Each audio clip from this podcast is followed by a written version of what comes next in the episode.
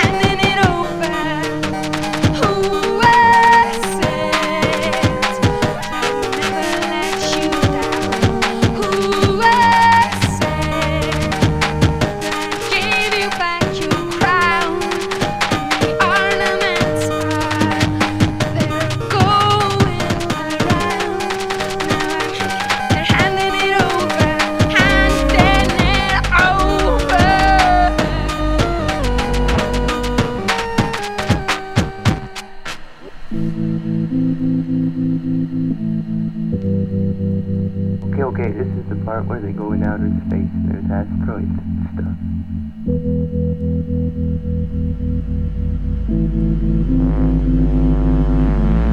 stuff.